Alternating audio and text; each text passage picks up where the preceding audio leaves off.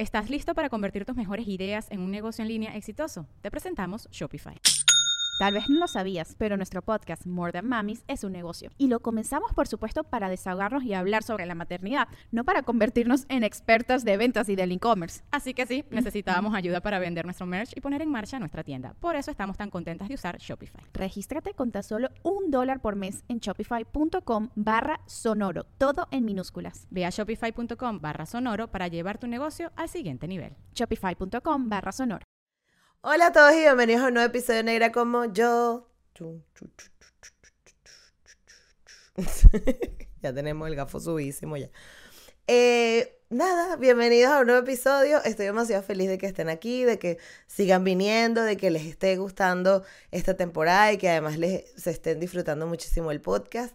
Y la invitada de hoy, como pudieron ver en el título del episodio, es nuestra querida Maureen Aguilar. ¡Yay! Así que quédate porque esta entrevista te va a encantar. Démosle la bienvenida a la diversidad. Escuchemos las voces de los afrolatinos por el mundo y soltemos esas conductas nocivas que nos limitan como sociedad. Soy Gisette Rosas y esto es Negra como yo, el podcast. Otro descubrimiento maravilloso de las redes sociales, por supuesto, Em, y tiene que ver con Honduras. Hoy vamos a visitar al país Honduras. Y a mí me emociona muchísimo porque cuando conocí la historia de Maureen y cuando vi su cuenta y el trabajo que está haciendo, yo la perdí. O sea, yo dije, qué bolas que hay una profesora dando clases de español en Estados Unidos, pero además haciéndolo desde una perspectiva afro-latina, entendiendo sus raíces, entendiendo eh, eh, lo que ella la motiva y entendiendo además que, que, tiene una responsabilidad como educadora muy, muy, muy, grande. Entonces creo que eh, este ha sido un encuentro maravilloso y yo sé que Maureen les va a encantar. Yo los dejo que ustedes escuchen, escuchen lo que quieran, disfrútenselo porque de verdad que no hay desperdicio en esta entrevista. Vamos a conocer a Maureen. Cuéntame de tu historia, o sea, ¿quién eres tú? ¿Dónde naciste? ¿Cómo fue tu infancia? Sí, em, pues mi nombre completo es Annette Maureen em, Aguilar. Cuando me, me, casé, ahora tengo el apellido Aguilar. Em, pues Annette Maurín nació un 23 de marzo en los 90 eh, en Miami, Florida, en el condado de Miami-Dade. Pero te voy a decir que yo no sé nada de Miami-Dade. eh, porque la vida de mi mamá cambia rotundamente eh, que nos mudamos para Honduras. Eh, primero viví en la capital de Honduras, eh, Tegucigalpa, y luego por los siguientes eh, casi 20 años de mi vida viví en la ciudad de San Pedro Sula, en la costa, una de las costas más bellas que he visto en mi vida. Entonces... Em, Bailando punta por allá. Bailando, no, no, no, eh, comiendo plátano frito, comiendo las montucas, comiendo eh, el arroz con leche, las tabletas de coco. ¿Cómo son las tabletas de coco? Eso no lo conocía. Las tabletas de coco, mira, yo quisiera saber la receta porque de verdad, pero la tableta de coco es, es un dulce, no tiene, no tiene leche, tiene leche de coco, pero está a base definitivamente de, como de coco rallado en, un, dulce eh, que tiene también nueces. Eh, es hecho por la comunidad mm, garífuna en Honduras y es una, es una delicia. Em, creo que la comida hondureña tiene una influencia africana pero potente. Importante. o sea, es importantísima. Eh, o sea, muchas personas me van a, van a escuchar esto y van a, si sos hondureño, sabes qué es el tapado. Y el tapado, eh, vos sabés que viene, tiene res, tiene las carnes, pero tiene el coco. O sea, no hay tapado sin coco. ¿Me entendés? O sea, el plátano, el plátano maduro, plátano frito, plátano machucado, como sea que me lo den, me lo como. Entonces, en la costa, en la costa eh, es una cosa, un calor rico, calor de playa.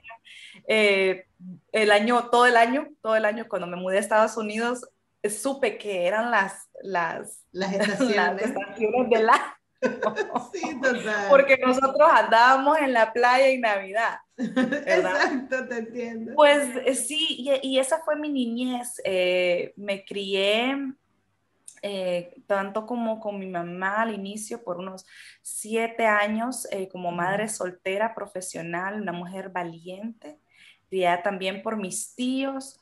Em, y esa fue mi vida. O sea, luego mi mamá eh, se casa con un ángel, porque verdaderamente mi papá, mi papá de crianza, eh, verdaderamente que es un ángel y cambió nuestra vida, pero en ese momento de crecimiento es, es donde yo empecé, pues, averiguar un montón de cosas, hacer preguntas. Em, claro, porque me eh, imagino que, que habrás tenido una, una infancia como como un poco desconectada, ¿no? O sea, tu mamá con todas las cosas que estaba viviendo al ser una madre soltera, una mujer que además está en su proceso de descubrimiento, con los hijos, o sea, además que yo siempre como que se da por sentado, no, la mujer es poderosa, la mujer puede con todo, pero es que nadie se paró y le preguntó a esa mujer cómo se sentía, ¿sabes? O sea, todo el mundo, no. ella puede, coño, a lo mejor puede que no, pero tiene que tirar para adelante porque tiene los hijos, ¿sabes?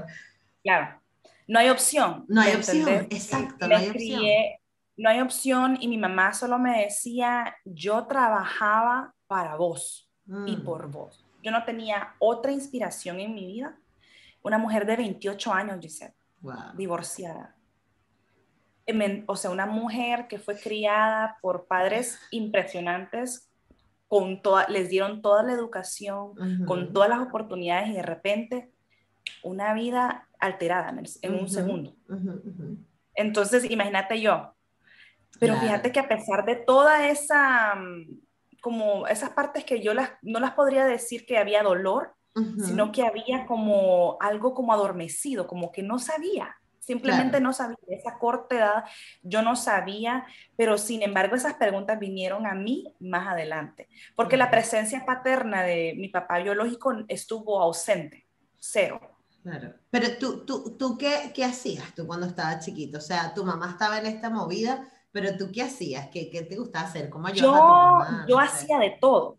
Yo hacía de todo. Yo era una niña muy hiperactiva, muy creativa y mis tías siempre me dicen que yo era chistosa, y muy divertida. Em, me pagaban por, por ejemplo, mi, mi, abuelo tenía una finca, una finquita y él y tenía un árbol de tamarindos. y en el verano, eh, pues yo vendía tamarindos en una lata de Nestlé, yo iba a los vecinos y yo vendía, yo vendía nances, yo vendía, siempre he sido una persona eh, que me gusta entretener. Me pagaban cinco centavos para bailar la del pelo suelto y empezaba a andar del pelo suelto. Entonces ahí empieza el arte, empieza todo, o sea, empieza todo a, relucir, como que a salir a luz, ¿verdad?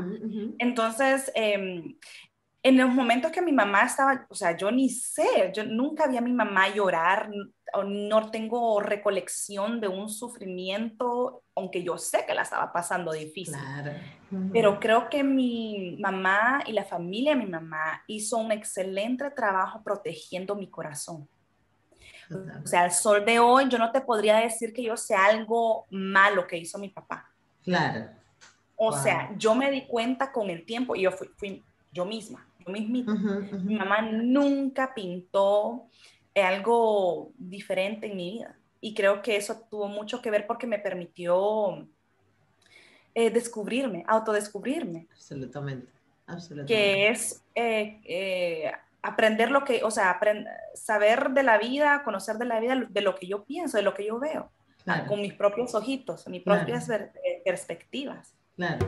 ¿Tuviste un episodio específico donde, ay, esto, esto es diferente, yo soy diferente? O sea, además de en un país como Honduras que afortunadamente tiene una carga importante gracias a, a la comunidad garífuna, de ver, ¿no? De, tú ves rostros afro, existe, ¿no? Y para el resto del mundo, a mí me da risa cuando hay gente que dice, en Honduras hay negros, y yo, en Honduras hay más negros que en tu casa, o sea, hay, gente ¿Qué es lo que te pasa? Tú como, como, como Marine solita, empezando a identificarte o a encontrar conexiones, tu pelo, tu cara, tu boca, tal, eran cosas que empezabas a ver en otras partes, ¿cómo fue ese proceso?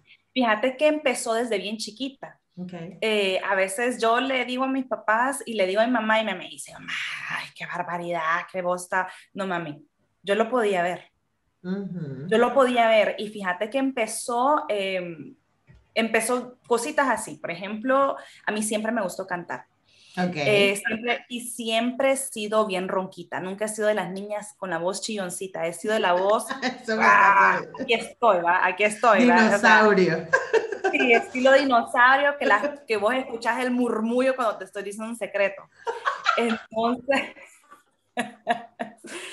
mi abuela mi abuela cabal, mi yo estaba cantando eh, una de esas canciones, tal vez unos coritos de la iglesia o algo así, y ella dijo algo así como que esta niña que tiene ese gran vozarrón, qué gruesa la voz de esta niña. Tiempo pasa, tiempo pasa, y luego yo convierto esto de cantar casi en mi sueño hecho realidad y, y cantar enfrente de muchas personas y hacer esto. O sea que Maureen es cantante también. Me encanta cantar, sí, sí. He, tenido el privilegio de, hacer muchas cosas, entonces, pero cuando hablamos acerca de identidad y de verme un poquito diferente a los demás compañeros, lo vi en escuela. Okay. Lo veía entre mis primas, mis primitas, em, de mis primitas hermanas ellas son trigueñitas, pero pelito liso. O sea, pelito liso, liso de princesa, una cosa preciosa. Em, y yo siempre eh, tuve el pelo problema. Claro. Tenés el pelo, el, eh, tenés el pelo difícil, tenés el pelo musuco, me decían. Musuco. Con cariño. Sí, musuco le llaman al pelo de alguien que es, como digamos, pelo afro, pero no sos negra. Ok. ¿Me entendés? Entonces, eh, por ejemplo, la, mamá, eh, mi bisabuela, la mamá de mi abuela, que yo nunca la conocí, decían que ella tenía el pelo musuquito, que ella, o sea, que era completamente una mujer, eh, me imagino, con raíces fuertes indígenas, pero con pero pelo afro. Pelo rizado, claro.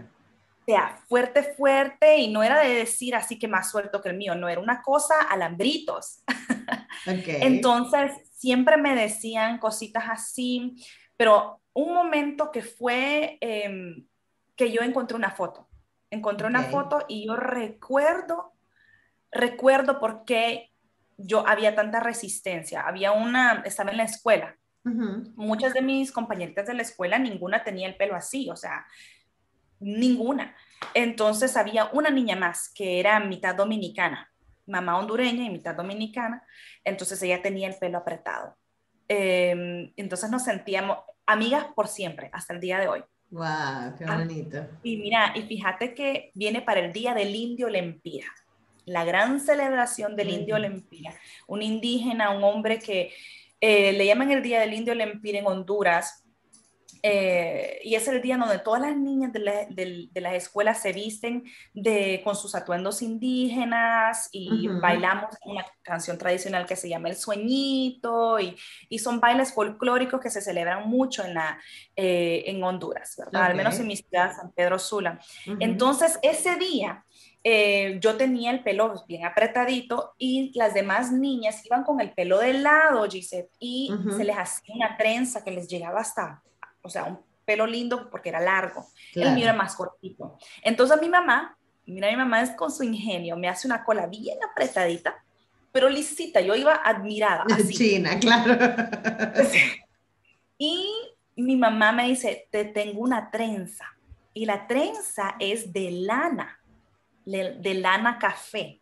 Y es como una, como una, ah, pues que se le agrega al moño, ¿verdad? Como una extensión, claro. Una extensión, y era de lana. Entonces, porque era como, íbamos disfrazadas. Yo iba feliz porque iba maquillada, pero cuando mi mamá me pone, me quiere poner la extensión, eso no va conmigo. Ok. No va conmigo porque yo no quiero tener el pelo así. Y ahí empieza esa resistencia a mm. el día del, indio de la empira. Mm. Odié para toda la vida quererme vestir de indígena, porque yo no me miraba indígena, Claro. ¿Me entendés? Yo no, yo nunca en la vida, eso de, había, habían unos equipos de bailes folclóricos que se miraban preciosas las muchachas con sus moños y con sus flores en la cabeza y los vestidos coloridos, era una cosa que estaba muy de moda en mi escuela, era un, el, el, cuadro de danza era fuertísimo. Y yo siempre tuve resistencia, pero la resistencia era, ahora yo concluyo, claro. la resistencia era porque yo no podía conectarme con esa imagen. Y así fueron, las muñecas fueron otra razón hasta que mi mamá me consiguió una Cabbage Patch Doll aquí en Estados Unidos, que era una, una muñeca eh, negra. Y así me empezaron a gustar más las muñecas negras. Tengo una foto con una muñequita eh, que me encantaba, la, la Barbie es negra. Cositas así empezaron a despertar en mí lo que la sangre llama y es a tu identidad es tu identidad. Entonces, eso fue, esos fueron los momentos que yo puedo viajar en mi, en mi no sé, en mis, en mis, recuerdos. recuerdos, claro. Y, y, y, pensar en qué fue lo que yo, qué fue lo que yo, por qué, lo, por qué me sentí así. ¿Por qué me sentí así? Qué increíble, porque probablemente esto que te está pasando a ti, y yo invito a quien nos esté escuchando que, que, que se sienta así, que lo deje en los comentarios, porque es que es una cuestión que vivimos probablemente todas las niñas, o sea, negras o afro del mundo. Es una cosa loca, es una cosa loca. Siempre hay una historia con una muñeca, con un baile, con una presentación o con algo en la televisión. Y eso, señores, se llama referentes. No tenemos referentes, no sabemos con qué conectarnos. Y obviamente, no. en tu caso, como el día más guay, un día más cool de, de la escuela, tú no lo puedes celebrar. Y obviamente le generas un rechazo porque dices que yo no pertenezco a esto y es un choque difícil para, para una niña. ¿Estás listo para convertir tus mejores ideas en un negocio en línea exitoso? Te presentamos Shopify. Tal vez no lo sabías, pero nuestro podcast More Than Mamis es un negocio y lo empezamos por supuesto para desahogarnos y hablar sobre la maternidad, no para convertirnos en expertas de ventas y del e-commerce. Así que sí, necesitábamos ayuda para vender nuestro merch y poner en marcha nuestra tienda. ¿Y cómo suena con Shopify? Llegó otra venta. Shopify es la plataforma de comercio que está revolucionando millones de negocios en todo el mundo. Ya seas un emprendedor desde tu casa o desde donde sea, Shopify es la única herramienta que necesitas para iniciar, administrar y hacer crecer tu negocio sin dificultades. Con Shopify puedo gestionar pedidos, envíos y pagos desde cualquier lugar, brindándote toda la información y estadísticas de tus ventas al detalle. Regístrate para un periodo de prueba con tan solo un dólar al mes en shopify.com barra sonoro, todo en minúsculas Ve a shopify.com barra sonoro para llevar tu negocio al siguiente nivel. Shopify.com barra sonoro. ¿Qué, edad tenías cuando pasó lo del indio Lempira? ¿Te acuerdas? Eh, mira, te prometo que yo estaba como en el tercer grado y no, en el segundo grado. años. o sea, sí, estaba como en el, en el segundo grado, podría decir que estaba como de, sí, nueve años, podría decir. Em, sí, ocho, nueve años. Mucho más antes tengo una fotito donde yo decidí de vestirme de cubana en una fiesta de disfraces. ok. Yo no quería vestirme nada más, yo quería vestirme de cubana. Mi idea, si me entendés, o sea, te voy a mandar la foto, mi idea estaba aquí estaba aquí en mi mente. Yo quiero ser, o sea, en la, en la fiesta de, en el, la fiesta de disfraces, yo bailé la canción de Baila como Juana la cubana. Claro. O sea, esa y, y, y todo, mis tías me hicieron el disfraz, mis tías son, pero, o sea, genios para manualidades. Ay, yo quiero estar como una tarde así chismeando con tus tías, ¿vale? Sí, sí, sí. Siento que vamos a poder conectar que diría todo lo que odiaban desenredarme, porque como mi mamá estaba trabajando, se turnaban. Ay, mi amor. se turnaban y era un escándalo. Claro. ¿Y, alguna vez usaste el pelo alisado? Sí, yo me alicé el pelo. Yo me alicé el pelo, hacerme rela eh, eh, las relaxers que les llaman, que la queratina, vos le, que le llaman aquí, el ácido de todo ese tipo, lo empecé a usar como a los 11 años. 11 años me empecé a relajar el pelo porque odiaba mi pelo. Me daba pena. Me daba pena verme el pelo esponjado, me daba pena, em, me daba pena mi pelo. Así de sencillo. Y luego tuve un novio, tuve un novio que me dijo que me miraba más bonita pelo liso Claro. Y la bruta, te digo que la bruta, imagínate, tenía 18, 19 años, creo. Eh, tal vez más 18, 19 años. Y empiezo yo a secar y secar y secar y secar. Pero llega un punto donde la relación termina, ¿verdad? Y empiezo a, a, trabajar aquí en Estados Unidos. Eh, y entonces ahí es donde empiezo, dije yo, hey, este pelo es cool. O sea, la gente está haciendo permanente para tener mi pelo. La gente se está poniendo inyecciones en los labios para tener mis labios. O sea, ¿qué onda? Ahí es donde yo empiezo el proceso de que me quito el relaxer y me corté el pelo chiquitito. No tengo sea, hiciste tu, o sea, hiciste tu transición después del derribo bien potente. Sí, porque imagínate hacerme, hacerme los, los relajadores, yo no sé cómo se dice eso, los relaxers. sí. El, misnate, desde eso lo hice desde los 11 años, on and off, ¿verdad? De repente que un año sí, que un año no. Y más porque mi mamá me decía que me miraba como con cara de pastilla. Mi cabeza es muy chiquita. Esto es puro, esto es puro pelo. Y me dice, mami, se te ve la cara como de pastilla.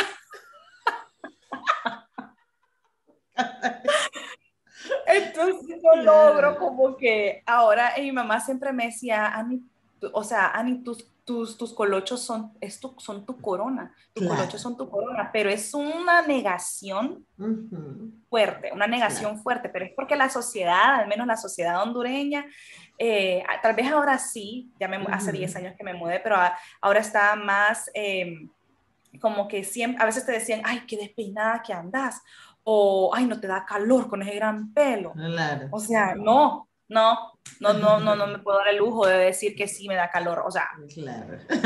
Total. No puedo quitarme, lo que crees que, o sea, sí. Entonces, em, así fue como, o sea, mi transición, sí. Tuve una transición fuerte con lo, de, lo del Claro. Una de las cosas más interesantes que tiene, que tiene el proyecto de Maureen es que da la oportunidad en el salón de clases a los alumnos de descubrir no solo un idioma nuevo e interesante, sino que descubren también parte de su identidad, muchos de sus alumnos, y además están entendiendo cosas de culturas que como bien sabemos, la crianza en los Estados Unidos siempre es muy de lo tuyo, de aquí no nos hace falta nada, Estados Unidos es lo mejor y tal. Y las personas suelen crecer teniendo una perspectiva muy aislada de lo que hay afuera, ¿no? Además que Estados Unidos es un país súper, súper grande, muy, muy diverso. Entonces como que eh, eh, esta misma, esta misma sensación de que, de que es un espacio único no deja como ver todo lo que hay afuera. Y la clase de Mrs. Aguilar eh, es un proyecto hermoso porque además te muestra desde Estados Unidos todo lo que sucede en este país a nivel cultural, esa diversidad que hay,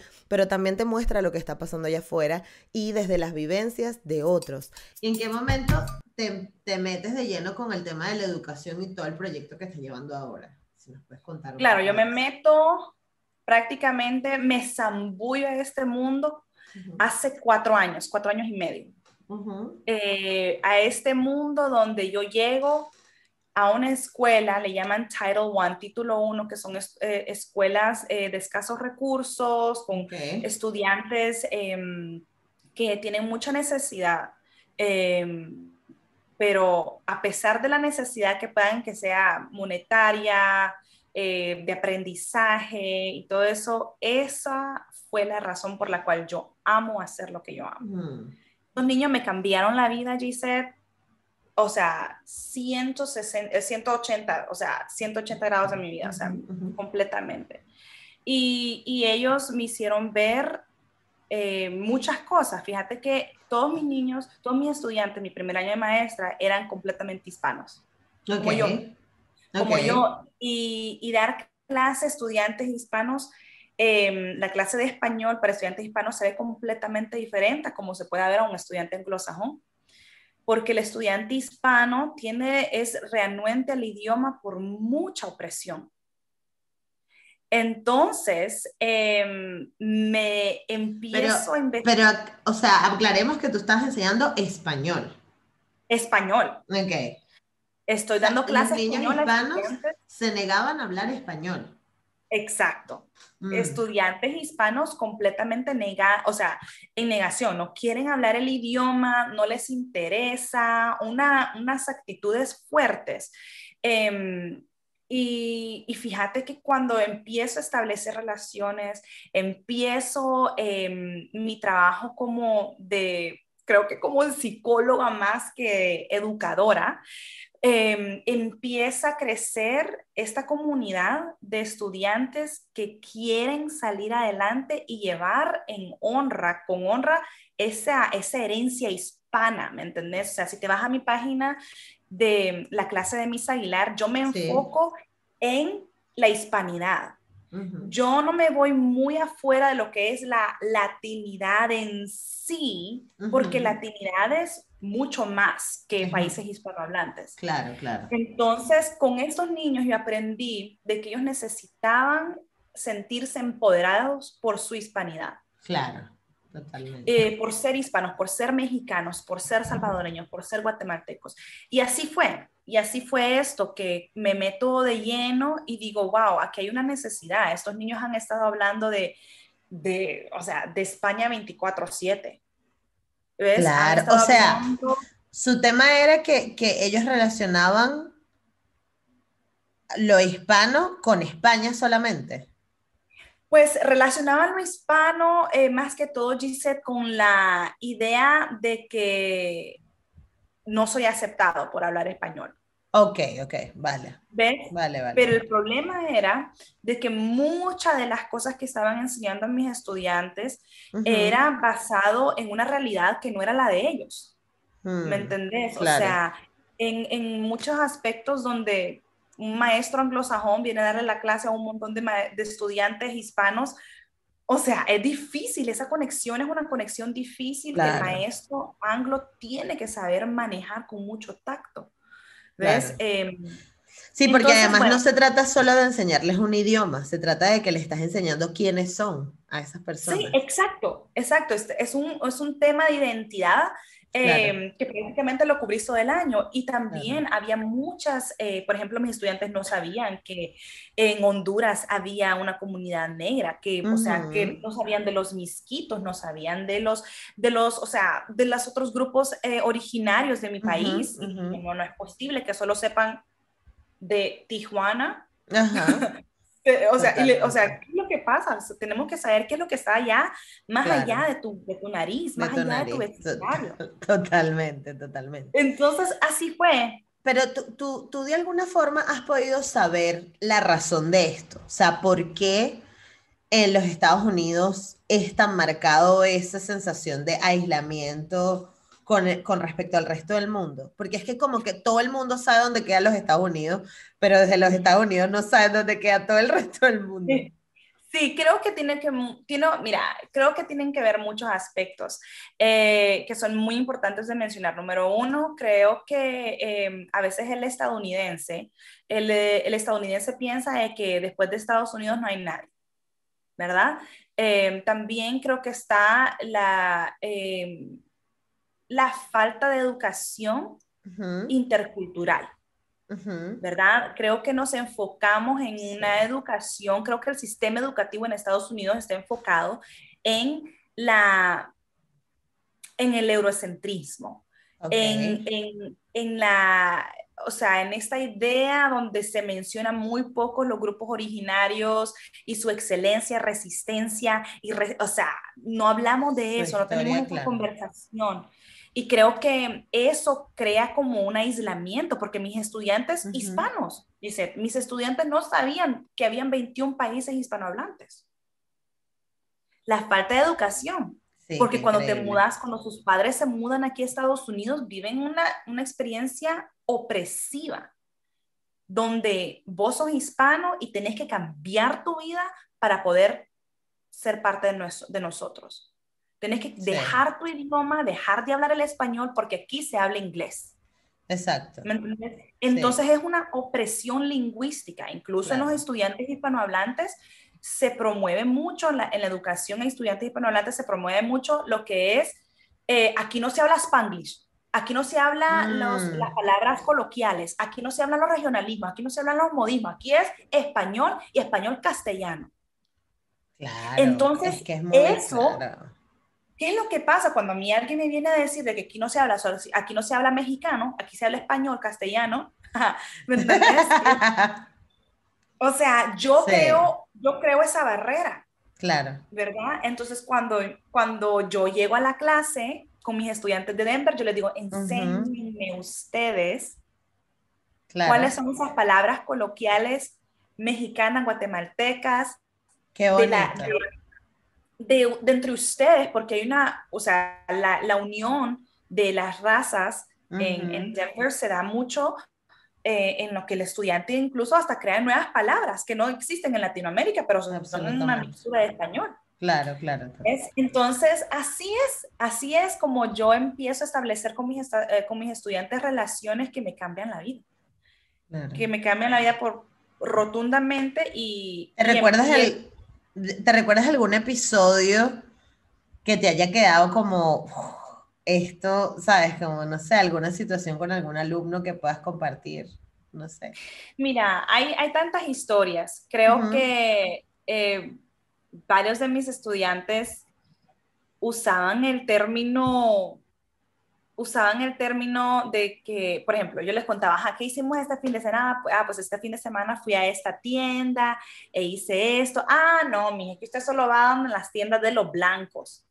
Le Ok. digo, ¿A qué te referís de que solo la gente de los blancos? Nosotros tenemos la libertad de ir a donde nos dé la gana. Ujú, ujú. Las limitaciones las ponemos nosotros. Entonces me decía un estudiante, ah, no, mae, Miss, es que a un tacuache no, le va- no, lo, va- no lo van a ver bien en el, en el mall caro ese. Entonces yo le digo, pero ¿y qué es tacuache? Y, so- y esa es una moda, una moda de estudiantes, de, de unos, varios de mis estudiantes, Ok. Independientemente de la ascendencia específicamente, pero mucho lo- eh, el estudiante con ascendencia mexicana, Ajá. que, que quizás ni habla español, Ok. Pero Wow. tiene un corte de pelo específico, anda ok. con su troca, le llaman su troca perrona, lowrider, andan con su, su, su o sea, con sus jeans, sus jeans bien apretados y caros, sus botas de cuero, que para mí, yo les decía, o sea, es una elegancia impresionante. sí. Pero ellos me decían, o un tacuacha lo ven mal en el mall de tal y tal. Ajá. Entonces ahí es cuando yo empecé a averiguar, a poder aprender de esta cultura tanto, eh, o sea, que era aislante para ellos, pero también la mentalidad eh, un poco cerrada que se, ha en- que se ha establecido en las mentes de estos niños. Ya, ya, ya, totalmente. Y así muchas, y así, y así muchas, pues, de que eh, usan muchas palabras, eh, o sea, a cómo se refieren a un niño que no habla español, que aunque es hispano, que no sé qué, hay Ujú. muchas palabras que, que se usan entre esta comunidad y es, y es eh, a veces puede ser discriminatoria. Claro, les digo, total. Entonces, así estos niños me enseñaron tanto y ahora estoy dando clases en una escuela completamente anglo, soy la única hispana Wow. la única hispana, pero sabes que yo necesitaba esa experiencia Por donde supuesto. estos niños me empoderaron a mí Claro. para yo poder hacer la diferencia aquí. Por supuesto, por supuesto. ¿Y qué, y qué tienes pensado? O sea, ¿cómo te ves en, en, en esta nueva escuela? ¿Qué hay de diferente, aparte de, obviamente, los alumnos y todo esto, pero a Ah. nivel de, de la enseñanza o cómo? Sí, mira, el año pasado, eh, imagínate, fue un año tan difícil en todos los sentidos porque esta Ujú. pandemia ha hecho ah, tanta cosa, ¿verdad? A nivel Sí. mundial. Sin embargo, mi misión continuaba la misma. Yo quería que mis estudiantes tuvieran una experiencia cultural enriquecedora que transformara la vida de estas niñas. O sea, yo venía con la misión, con una misión, o sea, misión Qué imposible. O sea, esa era mi misión. Era también eh, contagiar a mis, a mis compañeras a que, Claro. tuvieran, a que tuvieran una perspectiva, porque en esta escuela el eurocentrismo es fuertísimo. Ok. fuertísimo. Aquí las niñas aspiran ir a España, aspiran ir a, oh, y es, está, está bien, ¿me entendés? Claro, exacto, nadie dice que no esté bien. Pero el mundo hispanohablante es mucho más que España. Yo eso es lo que les digo. Saben que vamos a aprender de 21 países, les decía. Vamos a aprender de que hay grupos originarios hasta el día de hoy que mantienen sus idiomas, que nadie les entiende y por eso son, o sea, yo como hablo español, puedo ser hondureña, pero si a mí una persona eh, me habla, una persona maya, yo no le puedo entender. Claro. Pero somos hondureños los dos. Exactamente. Y, eso, y ese empoderamiento ayudó a que este año que, eh, que culminé haya sido exitoso. Hablamos de mis estudiantes se sentían tan emocionadas porque hablan el español, pero les cuesta. O sea, vamos, vamos a, o sea, vamos, vamos a un nivel vamos despacio, pero en mi clase se habla de racismo, en mi clase se habla de la negritud, se habla de la resistencia. Yo casi no me meto, mira, yo siento que a veces como, como, como mujer que no, que no soy negra, decir, digamos, yo no soy una mujer garífuna, que tengo el poder de poder decir, mi, mis ancestros experimentaron fueron esclavizados. Yo no puedo decir, si me entendés, porque tengo una incógnita de, mi herencia. ¿Me entendés? Sin embargo, el hecho de que yo no pueda hablar de la esclavitud, dije yo, yo no voy a hablar de la esclavitud. Yo puedo hablar de la resistencia negra, yo puedo hablar acerca de la resiliencia negra, yo puedo hablar acerca de la excelencia negra. Y sabes qué, por ahí fue como la entré a mis niñas. Qué bonito. y, te prometo que así como he tenido la oportunidad de poder hablar de, eh, de mujeres eh, garífunas como Masai Crisanto, una, mujer, una diosa garífuna hondureña. Increíble. Em, que te prometo que eso fue, al final recibí muchos comentarios de mis estudiantes porque lo eh, hacen como evaluaciones de curso. Ok. Y, y uno de los comentarios es, tengo una perspectiva amplia de lo que es hispanidad. Totalmente. Y eso, con eso, mira, como, me lavé las manos y me voy a te das por servida. Como una reina, como una reina. Claro. porque es, a, eso es lo que voy, a eso es lo que voy. Yo yo, como les digo, España, Spain is great, España is great, USA is great, pero let me tell you about Honduras. O sea, Tú vas con tu bandera de Honduras a tope. Let me tell you about, and, and they se quedan asombradas Mm, se quedan asombradas de que hay médicos, ingenieros, pintores, bailarinas, modelos, estilistas, o sea, especialistas en lo que vos querás. Entonces, y eso es lo que hace que un estudiante ame, su, ame el idioma español y simplemente se enamora. Yo siempre les digo, ok, si querés tener un novio o una novia hispana, you need to get it together. Tenés que más o menos empezar ahorita porque entonces, ¿cómo vas a ser romántico? ¿Cómo vas a ser romántica si no puedes hablar el español? claro. Pero eh, así, eso ha sido mi aventura en este mundo y, y mi meta, te digo, como maestra, eh, que soy una bebé en este mundo em, de la educación, pero mi meta es de que el maestro de español está, que reside aquí en Estados Unidos, tanto el que reside aquí en Estados Unidos como el que vive en el otro lado del mundo, se siente empoderado de hablar de la diversidad racial y cultural que hay en nuestros países hispanos. Correcto. Porque estamos tan acostumbrados, o sea, en nuestras maestrías, en nuestra educación como profesores, hemos sido educados con una visión eurocentrista. Sí. No, y, y que la diversidad étnica además se ve en los Estados Unidos es muy potente. Y si no se empiezan a hacer esas diferencias, o sea, porque muchas personas dicen, es que eso es, separatista, no sé qué, hablar de etnicidad por un lado, de que la etnia es esto, y es como que mm, está bien que pienses que eres que es separatista porque tú le estás poniendo etiquetas a un montón de gente y eso se entiende, pero al mismo tiempo tú estás abriendo espacios para que otros conecten con lo que son. Que esa es la idea, no separar y decir, ay, tú eres el grupo. No, todos somos hispanohablantes, todos, somos. Hispanoamérica, todos somos hispanohablantes, todo lo que tú quieras, pero al mismo tiempo todos tenemos nuestras particularidades y eso hace que nos sintamos que pertenecemos. Entonces es importante tener ese label, ¿no? Ahí y decir, epa, esto existe y, y estamos aquí. Pero ¿cómo te ves tú? Bueno, tengo dos preguntas. Primero, ¿cómo llegaste a, ser profesora de, español?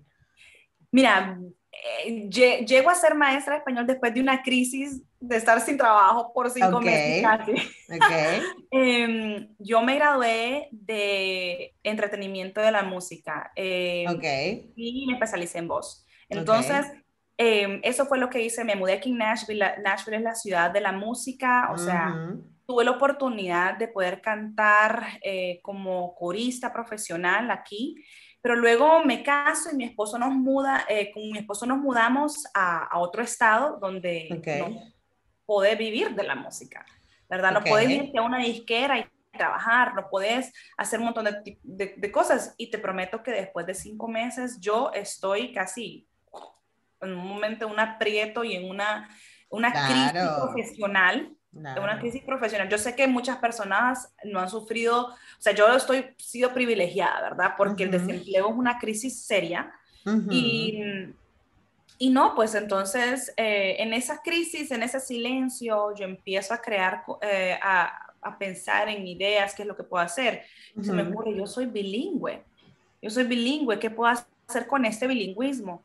No, mija, ni te terminaba de decir que en eh, ese, ese, fin de semana andábamos, fuimos a un bar y conocimos una chava que estábamos en una noche de trivia.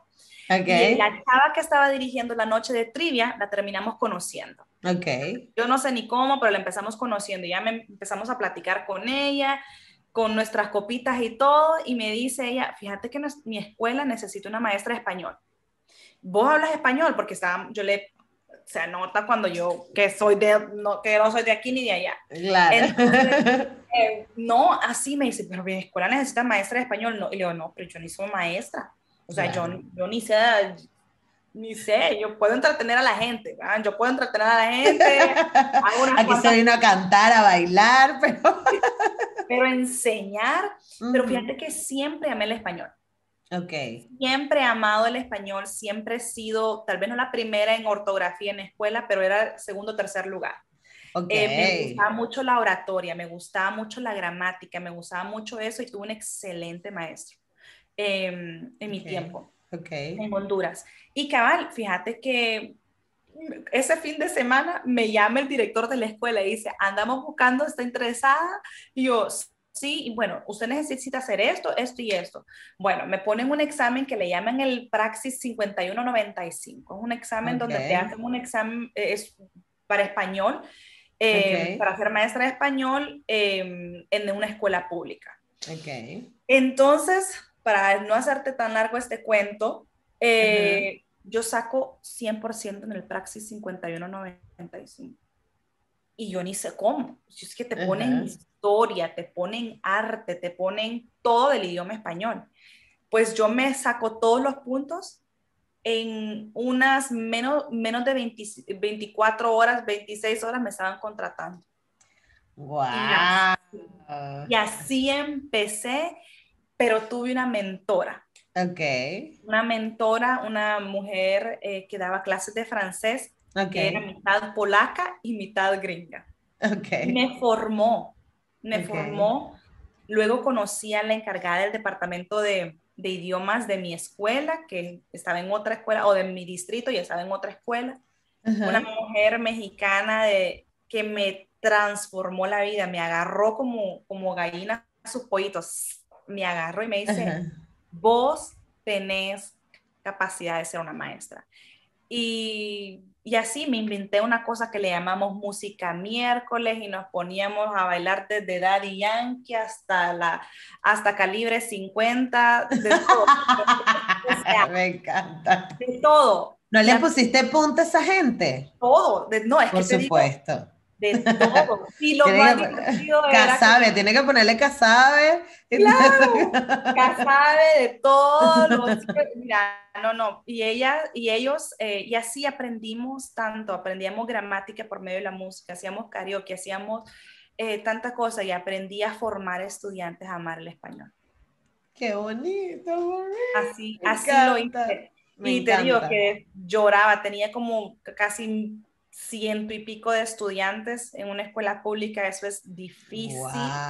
Difícil difícil, em, la única hispana de mi departamento, eh, no, no, o sea, pero sabes qué, puedo decir, em, podría sonar demasiado eh, religiosa, pero verdaderamente que la gracia de Dios estaba conmigo, porque yo no sé cómo sobreviví. yo no sé cómo sobreviví y, y así, así pues em, me aprendí que la resistencia es necesaria. Sí, absolutamente. Es tan necesaria. ¿Y ahora qué pasa con la música? Pues fíjate que ahorita por la, con la música, eh, bueno, estoy terminando mi maestría en español como eh, didáctica del español como segundo idioma. Ok. Em, ya entrego mi tesis esta semana, em, que jamás en la vida me imaginé que iba a sacar una maestría, pero bueno, eso es historia para otro lado, para otro tiempo. Pero em, regreso, bueno, vivo en Nashville tres años y después me regreso para Nashville. En Denver, perdón, vivo en Denver por ese tiempo y después me mudo para acá, Nashville. Okay. Y, y no, eh, la vida siempre me, me, me, pone en momentos, en, o sea, donde siempre me va a tocar cantar. Las situaciones donde te corresponde, claro. Sí, exacto, es, es exacto y preciso. Y, y ahorita estoy cantando em, en la iglesia, tengo una pequeña sesión de grabación pronto, aquí y allá. Nada tan estructurado y decir súper específico, pero sí lo estoy haciendo de vez en cuando. Y pues, em, a ver, a ver qué pasa con eso. Me encanta.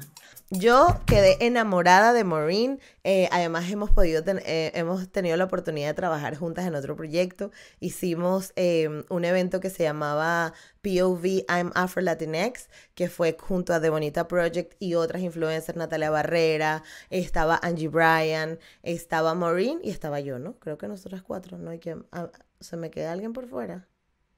Y Ekrama, por supuesto, y Ekrama de Hella Black Mexican. Era un proyecto precioso de mujeres de todas partes de Latinoamérica, mujeres negras hablando de nuestra identidad afro-latina, pero haciéndolo desde una perspectiva diferente, desde una perspectiva innovadora y desde una perspectiva de unión, de comunidad y de cercanía. Abajo les voy a dejar el link de ese evento que está disponible en YouTube y quedó preciosísimo. Eh, fue hace algunos meses ya, en febrero, para celebrar el, el Black em, History Month junto a The Bonita Project, que además es una empresa que, con la que suelo colaborar un montón y con la que también me encanta trabajar porque ellos también, a, ellas, las chicas de The Bonita Project, les encanta también traer arriba todos los valores y la cultura latina y la afro-latina y entienden lo diverso que somos en Latinoamérica y es precioso. Y lo digo porque hay muchos espacios donde, o hay, muchos, hay muchas perspectivas que, que consideran que las personas negras somos como un ente único, pero resulta que en Latinoamérica no solo existió este proceso mestizaje, que fue una cosa horrorosa, pero no solo, eh, eh, eh, pero eso nos determinó como cultura, nos determinó como, como región y nos determinó el hecho de que somos muy, muy, muy distintos entre nosotros, pero al mismo tiempo también tenemos muchísimos puntos de conexión. Entender esto es algo que, que, cuesta mucho tiempo, que cuesta mucho trabajo y que hay que darle bastante cabeza. Entonces, em, es importante que vean proyectos como el de Maureen Aguilar porque están haciendo un trabajo muy especial desde las aulas de clase, desde los primeros años vitales de, de la sociedad, que es para mí el momento más importante, porque esos niños, al pasar por la clase de Mrs. Aguilar, se están yendo con un universo completamente distinto, viendo cosas que en Latinoamérica, sobre todo, todavía no estamos hablando en, esos, en ese tipo de espacios. Entonces yo estoy muy agradecida de haber, haber estado con ella en este episodio. Te quiero muchísimo, Maureen. Gracias por haber venido al episodio. Por fin sacamos esta entrevista que tenemos más de un año que la grabamos, pero gracias por acompañarnos a nosotros también en Negra como yo. Recuerda que tenemos un Patreon donde puedes colaborar mes a mes para que aportes a este proyecto, para que crezca, para que nos veamos en todas partes del mundo, que tenemos Instagram, Facebook y Twitter donde por ahí compartimos contenido adicional, adicional sobre todo en Instagram. Ah, bueno, y también estoy en TikTok, pero ahí no hacemos muchas cosas porque mi teléfono da, no da para TikTok. Eh, y que también este podcast está disponible en audio en Spotify, eBooks, Anchor, Apple Podcast, Google Podcast y en todas las plataformas de podcast que puedas encontrar por ahí. Gracias por estar un episodio más y nos vemos en el próximo. Chao.